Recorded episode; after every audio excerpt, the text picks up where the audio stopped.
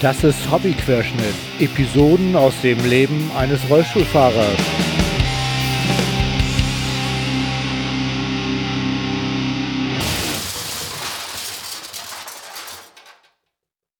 Ahoi zusammen. Das ist Hobbyquerschnitt, Episode 3, äh, 31. Entschuldigung, Zahlendreher. Heute ist der 19.03.2019 und ich bin schon wieder da, weil ich bin so genervt, dass ich sogar einen Podcast aufnehme. Ihr habt sicher schon von Artikel 13 gehört. Das ist dieses äh, neue Gesetzgebungsverfahren, was die EU zum Urheberrecht ähm, demnächst beschließen wird. Falls ihr euch darüber schon umfassend informiert fühlt, dann ähm, könnt ihr nach der kurzen Einleitung hier gern die Episode skippen. Ich möchte euch nur kurz mitteilen, dass ich richtig sauer bin deswegen und ich meinen Podcast am Aktionstag, dem 21.03. auch für einen Tag vom Netz nehmen werde. Außerdem bin ich am 23.03. hier in Hamburg auch auf einer Demo dabei, die gegen Artikel 13 des neuen Urheberrechts der EU protestieren möchte. Ich bin zwar grundsätzlich total dafür, das Urheberrecht zu schützen, bin ich ja selbst auch Urheber mit diesem Podcast und tatsächlich auch als Musiker vielleicht. Aber das, was die EU da plant, ist meiner Meinung nach ein Angriff auf das freie Internet. Stichwort Uploadfilter. Unsere Regierung hat zwar erklärt, dass sie gegen Uploadfilter sind, aber sie tun jetzt irgendwie überhaupt nichts dagegen, dass dieses EU-Recht so eingeführt sind, dass die Unternehmen um Uploadfilter überhaupt nicht rumkommen. Und das ist eben halt äh, der Grund, weshalb ich so sauer bin. So, ich habe jetzt überlegt, ob ich jetzt den ganzen Samen nochmal erzähle, der hier in, inhaltlich gesagt werden muss, um zu verstehen, was in Artikel 13 und den anderen ähm, so als Thema ist. Das ist dann auch äh, für euch eventuell eine Wiederholung, deswegen könnt ihr das jetzt skippen. Da ich mir da hätte ganz viel anlesen müssen, was mir ja deutlich schwerer fällt, wisst ihr ja, das mit dem Lesen ist ja nicht so meins, habe ich mir erlaubt, einfach äh, bei Jörn Schaas feinen Podcast äh, mal anzufragen, ob ich nicht einfach seine wirklich gut gelungene Erklärung hier an meinen Podcast anhängen kann. Und Jörn hat ja gesagt und deswegen könnt ihr jetzt gerne mal seine Ausführungen zu dem Thema hören. Ihr könnt natürlich auch total gern einfach seine Episode hören. Also Jörn Schaas feiner Podcast. Müsst ihr einfach mal im Podcatcher suchen. Ist grundsätzlich sowieso empfehlenswert, diesen Podcast zu hören, finde ich. Ich höre den nämlich regelmäßig, weil Jörn ein feiner Kerl ist und weil er auch immer viel zu sagen hat.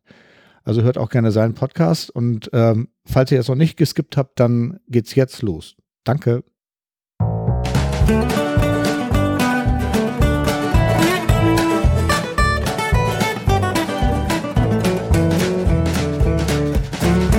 Moin und herzlich willkommen zu einer Zwischenfolge von Jörn Schaas feinem Podcast. Es ist die Episode 224 und ich bin Jörn Schaar, ihr seid es nicht. Eigentlich hatte ich äh, ja angekündigt, dass es noch einen Moment dauern würde, bis die nächste Episode erscheinen würde, aber das hier ist wichtig.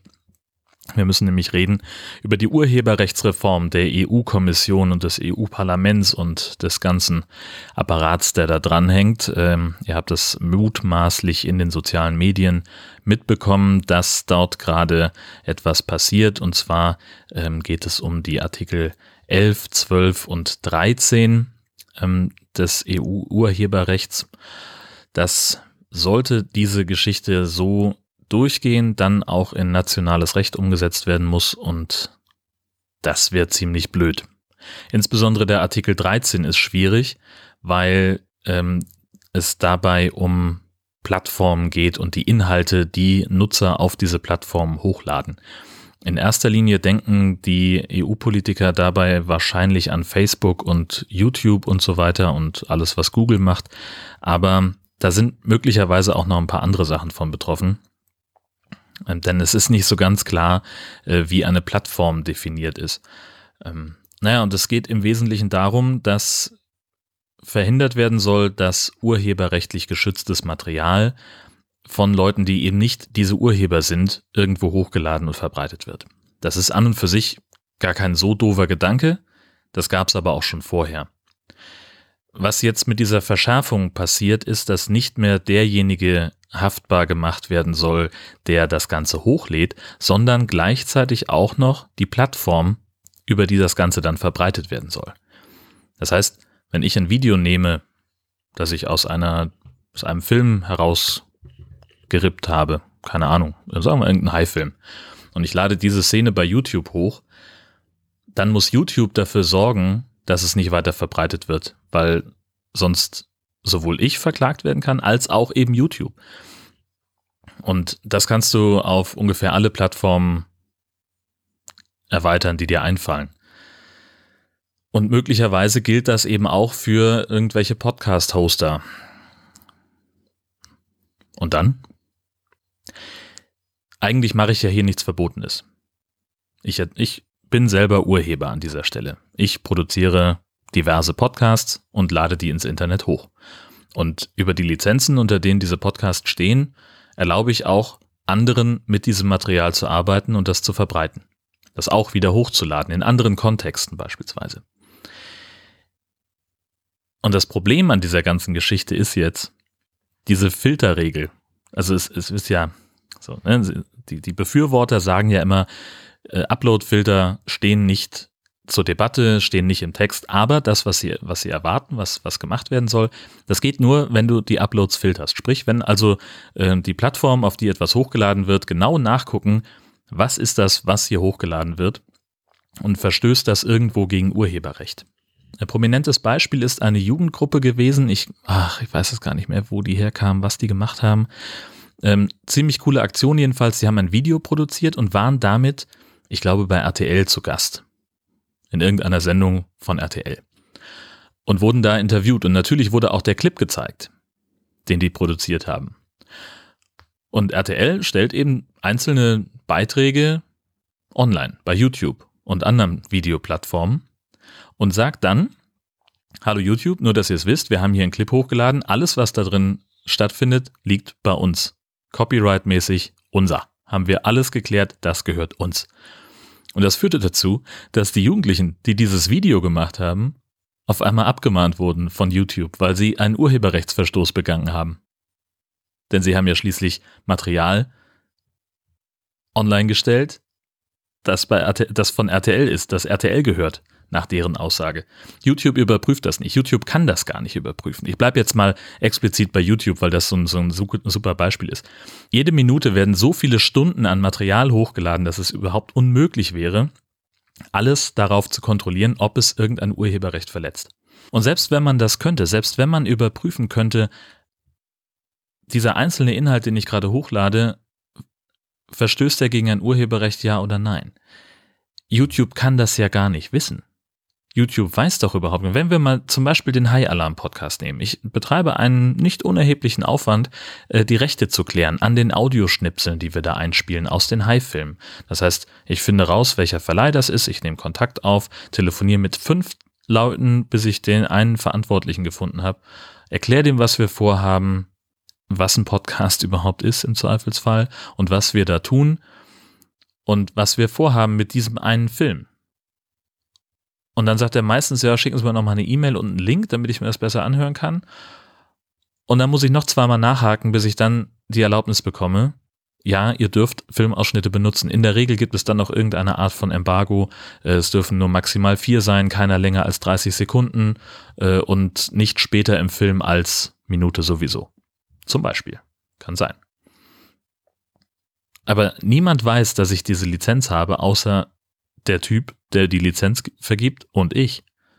Das heißt, ich lade irgendwas hoch, das ist vollkommen legal, es wird aber vielleicht als illegal eingestuft. Und das heißt, es findet auf dieser Plattform dann nicht statt. Und das ist eher blöd. Das muss YouTube dann aber jetzt bald machen, wenn diese Urheberrechtsreform durchgeht. Und nicht wenige Leute befürchten, dass es dann zu einem Overblocking kommen wird. Das heißt also, dass YouTube mehr Inhalte wegblocken wird, als es eigentlich muss, nur um ganz auf Nummer sicher zu gehen und keine Strafe aufgebrummt zu bekommen. Und das ist schlecht. Das andere, was schlecht ist, dass nicht nur YouTube dazu verpflichtet ist, sondern alle Plattformen, auch die ganz kleinen, die man nicht so richtig auf dem Schirm hat. YouTube gehört zu Google und die spielen ja technisch und, und nutzermäßig ungefähr in einer Liga beispielsweise mit Facebook. Beide haben ein System gebaut, einen Algorithmus gebaut, ähm, mit dem man feststellen kann, ob etwas urheberrechtlich geschützt ist und ob das dein Material ist. Ob du das Urheberrecht an etwas hast. Nennt sich Content ID. Und das ist so technisch anspruchsvoll, dass es eben auch für diese beiden großen Tech-Konzerne einige Schwierigkeit bedeutet hat, das technisch umzusetzen, das zu entwickeln. Ein kleinerer Plattformanbieter wird sich das überhaupt gar nicht leisten können. Das heißt, was passieren muss, ist, wenn er dem Gesetz folgen möchte, dass er diese Technik bei Google lizenzieren muss. Oder bei Facebook, was auch immer. So, das heißt, was dann passiert ist, ich lade irgendwas hoch auf Plattform X und damit das passiert, läuft es erstmal über die Server von Google, Facebook oder wem auch immer, der gerade diesen, dieser Plattform seinen Upload-Filter zur Verfügung stellt.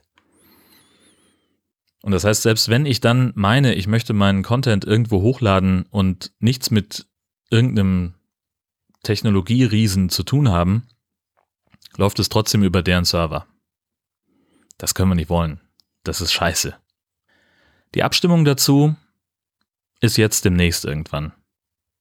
23. März? Ungefähr sowas.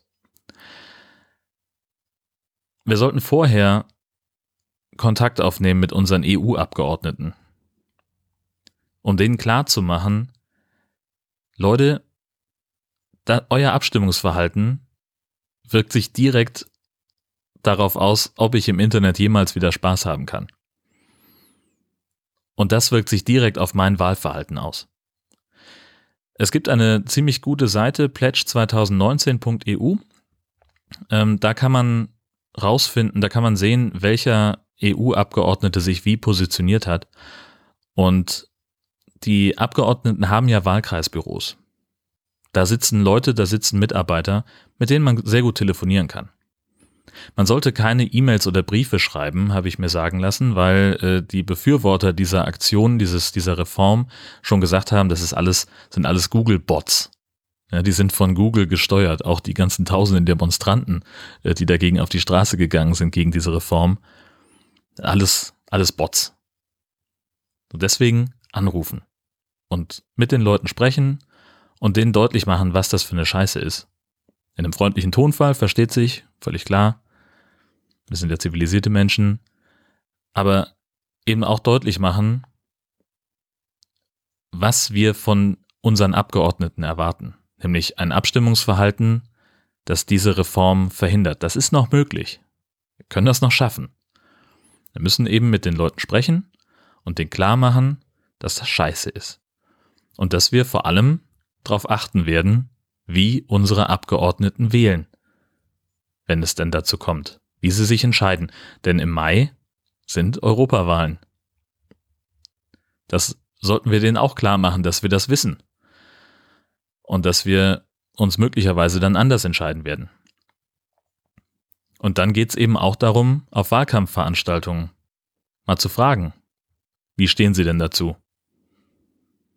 Ist Ihnen klar, dass ich Sie dann nicht wählen werde? Und die ganzen tausend, die auf die Straße gehen, vielleicht auch nicht. Das sollten wir mit denen besprechen. Ähm, ich kann da nur zu ermuntern, mal die Nummer rauszusuchen von euren EU-Abgeordneten.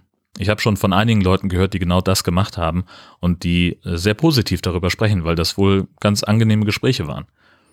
Ich werde das demnächst auch tun und ich werde dann im nächsten Podcast davon berichten. So, nun wisst ihr hoffentlich Bescheid. Ich sage ganz, ganz herzlichen Dank, äh, dass ich die Episode von Jörn so benutzen durfte. Ich habe ein ganz klein bisschen das Ende abgekürzt, weil er da noch was Privates erzählt hat, was hier nicht hingehört. Aber ihr könnt ja dann, wenn ihr das noch hören möchtet, gerne seinen Podcast abonnieren und hören. Also, das war der Ausschnitt aus Jörn Schaas feiner Podcast. Geht alle schön demonstrieren, so wie ich. Und ähm, ja, wir kriegen das schon hin mit Artikel 13, ne? Das wird. Alles klar. Dann äh, bleibt mir nur noch zu sagen Tschüss und immer schön groovy bleiben.